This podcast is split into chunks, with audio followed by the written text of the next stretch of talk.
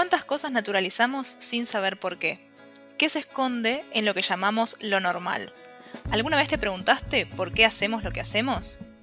Bienvenidos a Detrás de lo Invisible, un podcast de la primera piedra en donde repensamos lo que aceptamos como dado e intentamos rastrear de dónde vienen las ideas que nos enseñaron.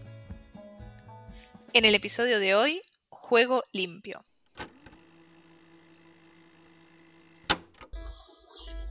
¿Te preguntaste alguna vez el origen de lo que se conoce como espíritu deportivo? ¿En qué está basado? ¿En quiénes se pensaba cuando se crearon, por ejemplo, los Juegos Olímpicos? ¿Cuál es el origen de las reglas de los deportes que practicamos hoy en día? Hola a todos, bienvenidos nuevamente a Detrás de lo Invisible. Estamos acá en nuestro tercer episodio de este podcast y eh, en esta ocasión vamos a estar hablando un poco sobre los deportes. Vamos a pensar de dónde vienen los deportes como los conocemos hoy en día y en qué se basaron las reglas de juego que nos enseñaron desde que somos chiques. Voy a estar con mi compañera Laura nuevamente. Hola Lau, ¿cómo estás del otro lado? Hola Lu, bien, todo bien, ¿cómo estás vos? Todo bien, lista para empezar esta charla. Así que, ¿por dónde arrancamos? Bueno, buenísimo.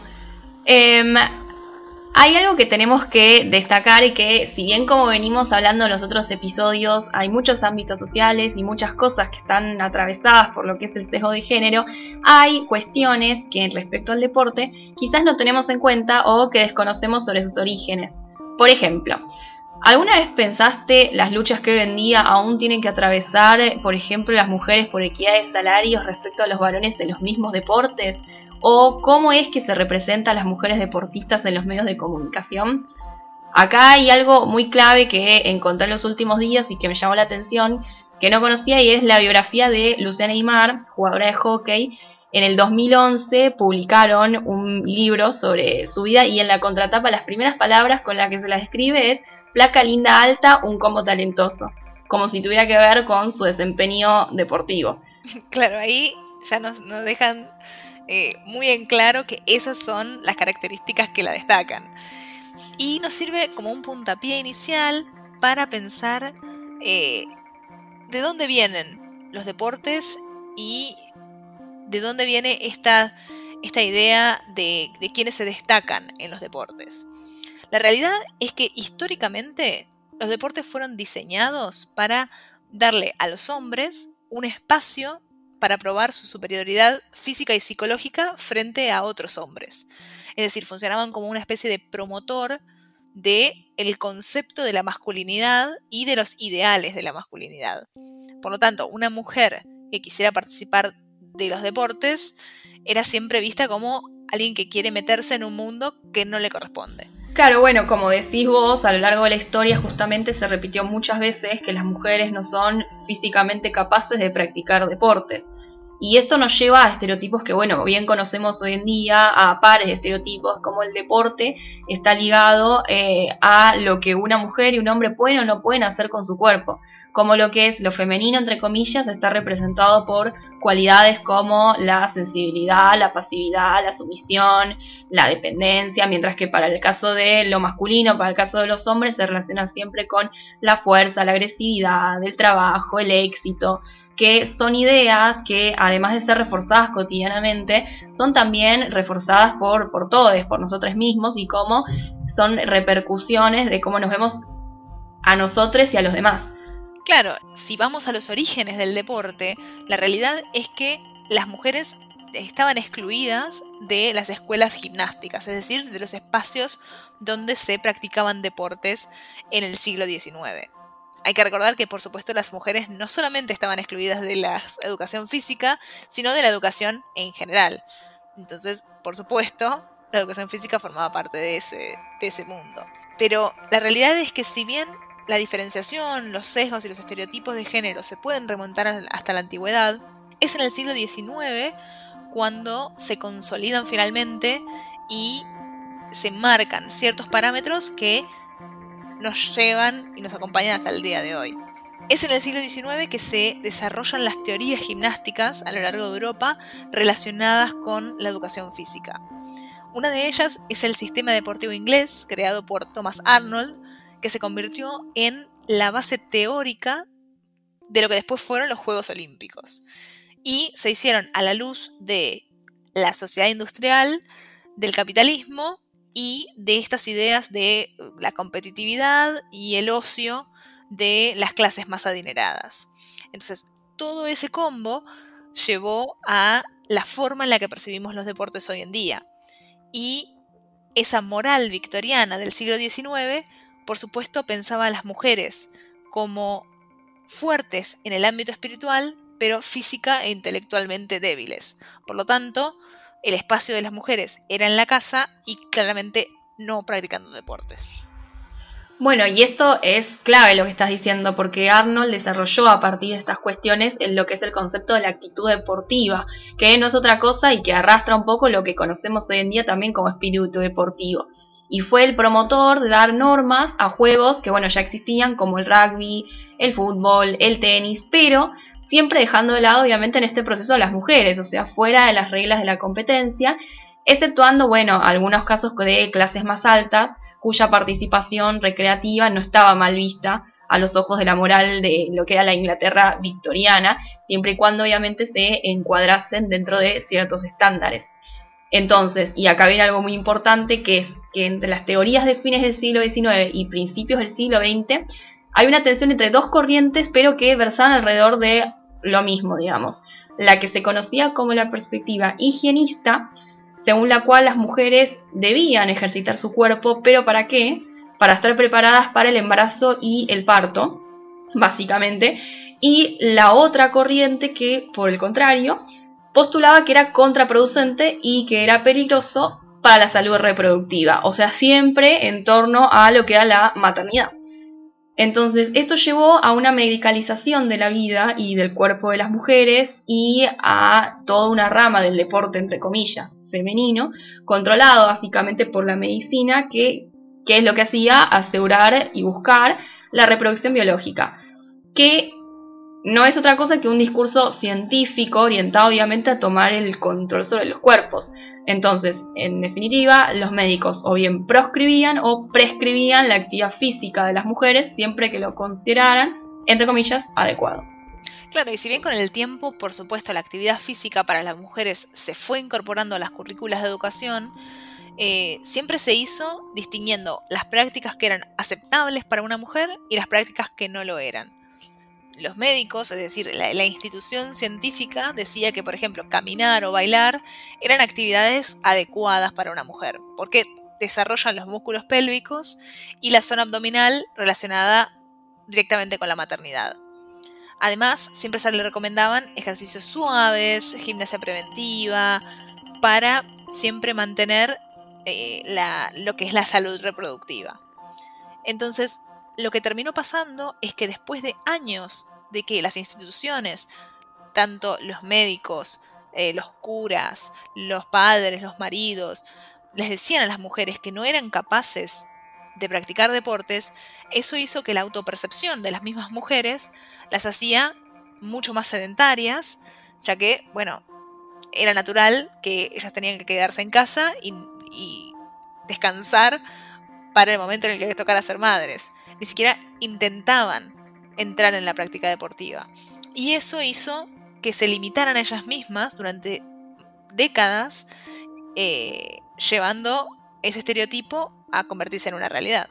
Claro, bueno, eh, o sea, es muy claro acá cómo los roles estaban muy definidos, porque si bien también para las mujeres era así, para los varones, en cambio, la noción de la educación física estaba orientada especialmente a la militarización, o sea, a la preparación para eventuales conflictos bélicos, para guerras. Por eso es que decimos un poco que los programas académicos se definían en base o por un lado al militarismo o a la eugenesia.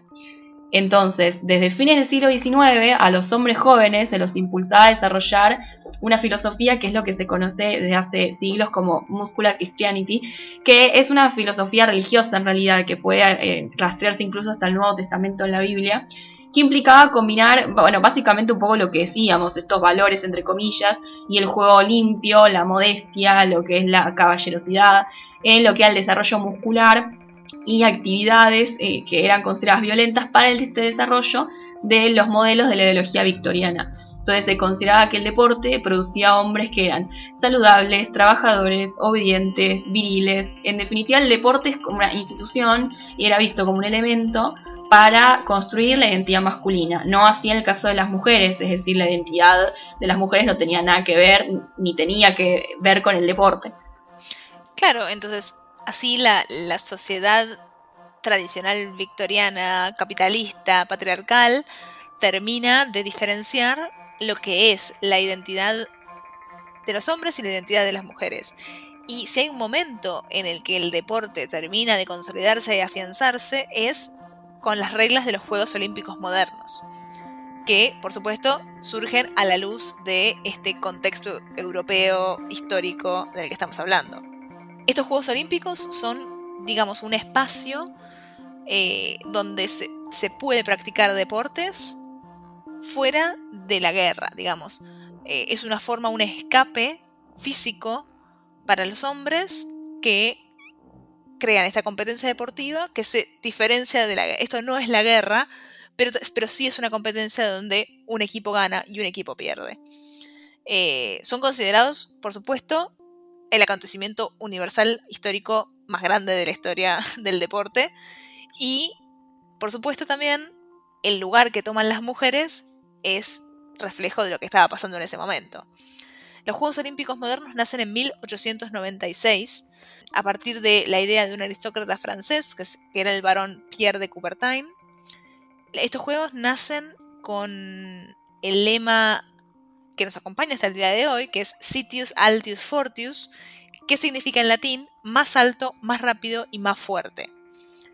Por supuesto, esto es reflejo de las características que los hombres las, características en las que los hombres se destacan. Las mujeres estaban por fuera de los Juegos Olímpicos, ni se pensaba en su participación y ni siquiera en su presencia en los estadios, que era considerada antiestética e incorrecta. Claro, entonces de Coubertin lo que hizo fue impulsar los Juegos Olímpicos como una competencia que está relacionada con los valores de la paz, la democracia, la fraternidad y esencialmente una competencia atlética masculina. Pero el papel de las mujeres, ¿cuál era? Un poco como veníamos diciendo, según lo que de Cuarta mismo decía, dar a luz y coronar vencedores. Entonces, em, el deporte y estas competencias que surgían eran vistos esencialmente como un elemento para fortalecer la masculinidad frente también a otra cosa que hay que tener en cuenta, que era el contexto, la sociedad industrial que estaba surgiendo y también incluso como una reacción a los movimientos feministas, que siempre hubo reacciones y siempre también hubo eh, movimientos que buscaban también su participación entonces, en el deporte. Eh, entonces el deporte era una forma de defender un poco esa identidad, entre comillas, masculina y por otro lado también de redefinir la identidad de género. Una identidad que, como decíamos antes, en el hombre se basa en estas cuestiones, la agresividad, la fuerza, la violencia, por oposición a la pasividad y la sumisión relacionadas con las mujeres que si nos ponemos a pensar es una oposición que se refleja también en las categorías de lo que históricamente fue considerado deportes, entre comillas, masculinos y deportes, también, entre comillas, femeninos. Por un lado, como se puede hacer una diferenciación entre lo que es el fútbol, a pesar de que siempre hubo históricamente mujeres que jugaron al fútbol y que lograron también acceder a esos espacios, fue considerado también un ámbito típicamente masculino, por oposición a otras actividades, por ejemplo, como la gimnasia rítmica, el patinaje sobre hielo, el ballet, en donde son actividades tradicionalmente consideradas femeninas y por el contrario un espacio más difícil para acceder a los hombres que se los ve de otra forma. Claro, y la cuestión es que eh, se pensaba que era inapropiado ver a mujeres competir en público, que tenían deficiencias físicas que las incapacitaban a, practicar deportes. Eh, digamos, estaba bien que las mujeres se ejercitaran, pero no que compitieran eh, en eh, un espacio deportivo.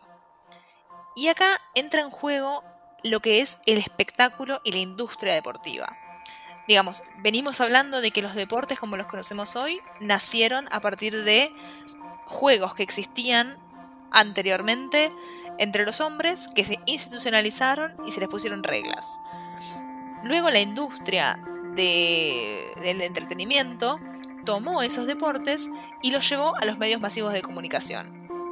Entonces, siguiendo los estereotipos tradicionales de género, los hombres tenían tiempo libre para dedicarle a tanto a la práctica recreativa de los deportes como a la asistencia a eventos, es decir, ir a la cancha, o sea, digamos, asistencia física a eventos o a la asistencia mediatizada, es decir, a través de la radio o la televisión. Una mujer, hace algunas décadas atrás, no tantas, em, tradicionalmente cargada de todas las responsabilidades del trabajo doméstico y del cuidado de les hijes, no podía darse el lujo de estar dos horas frente a un televisor mirando un partido o de irse a asistir a un evento deportivo, básicamente porque tenía muchas responsabilidades eh, que cumplir al interior del hogar. Entonces, los deportes, la industria del deporte, se convirtió en una industria de hombres para hombres y no buscaron en ningún momento interpelar a las mujeres. Las mujeres no eran un, interlocutor válido para esos deportes. Entonces quedaron tradicionalmente relegadas a hacer el acompañamiento del hombre, que es la persona que participa, ve, escucha y es interpelado por esta industria deportiva.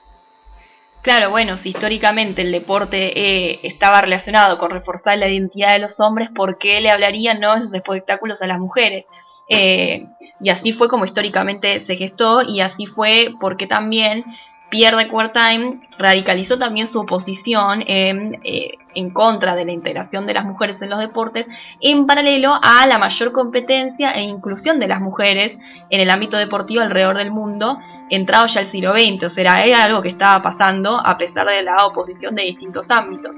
Entonces, eh, esta participación además del deporte en el contexto europeo y norteamericano, hay que mencionarlo, tuvo su impulso después de la Primera Guerra Mundial.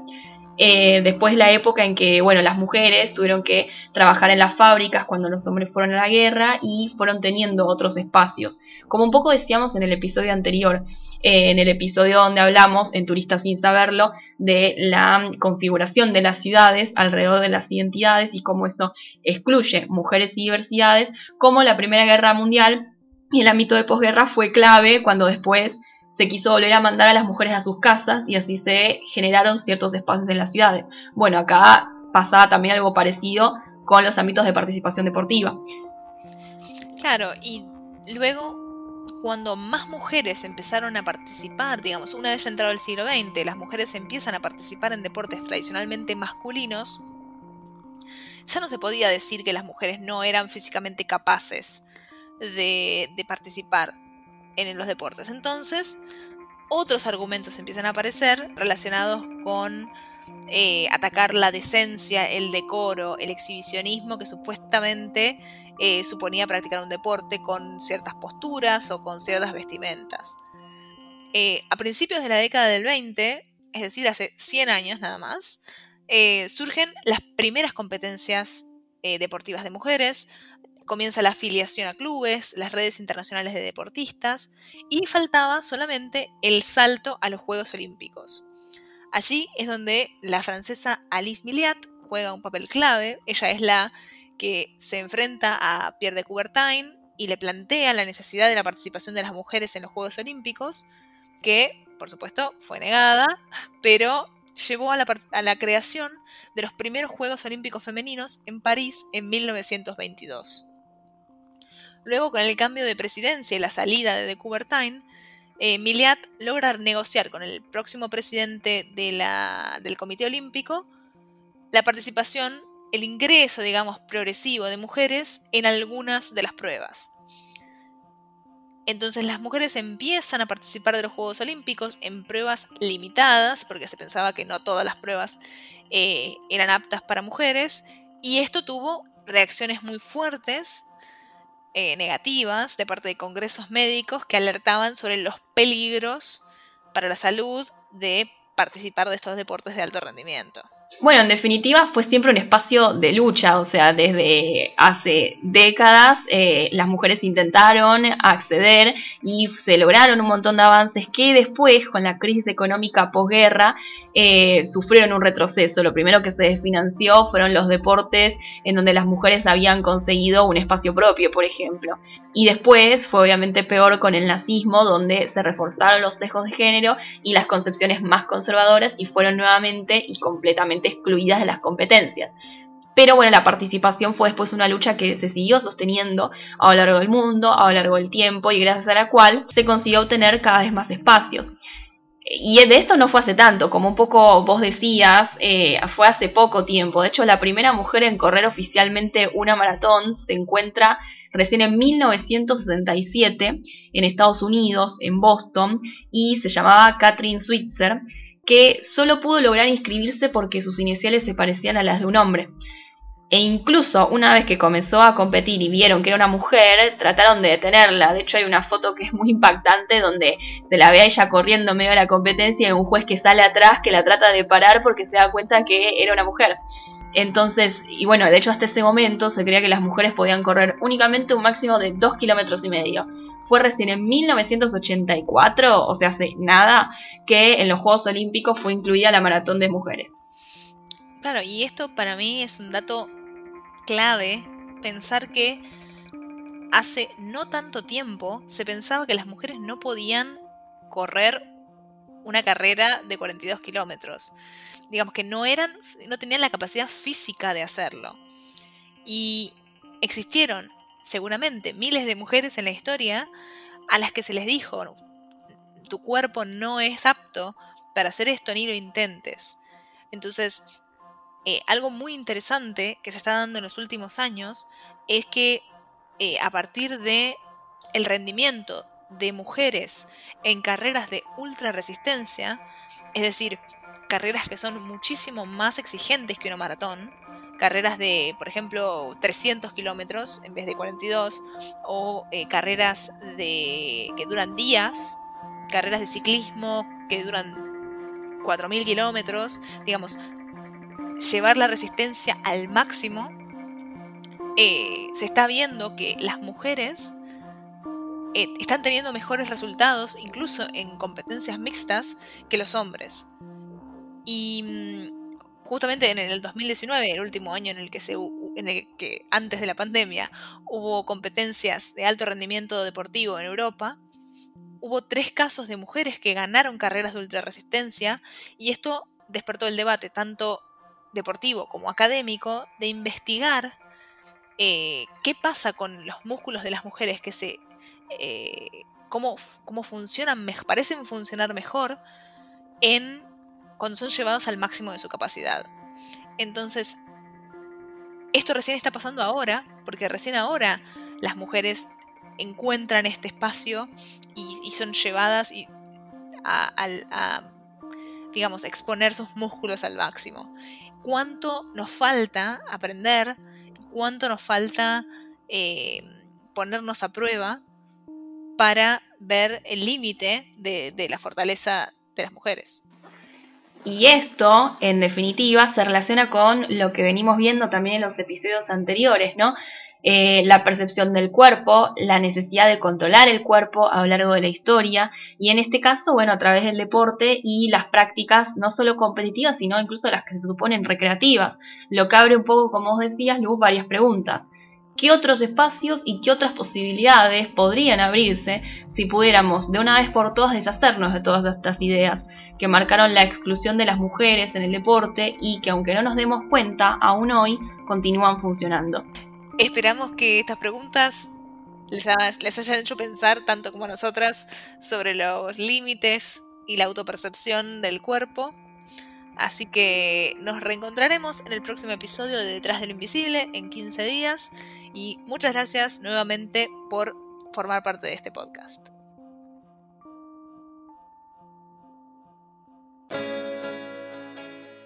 Detrás de lo Invisible es un podcast de la revista La Primera Piedra. Pueden seguirnos en Instagram y Twitter como arroba revista LPP y acceder a todas nuestras notas en laprimerapiedra.com.ar. Además, si quieren colaborar para que podamos seguir haciendo nuestro trabajo, pueden ingresar al link en la descripción de este podcast o en laprimerapiedra.com.ar barra.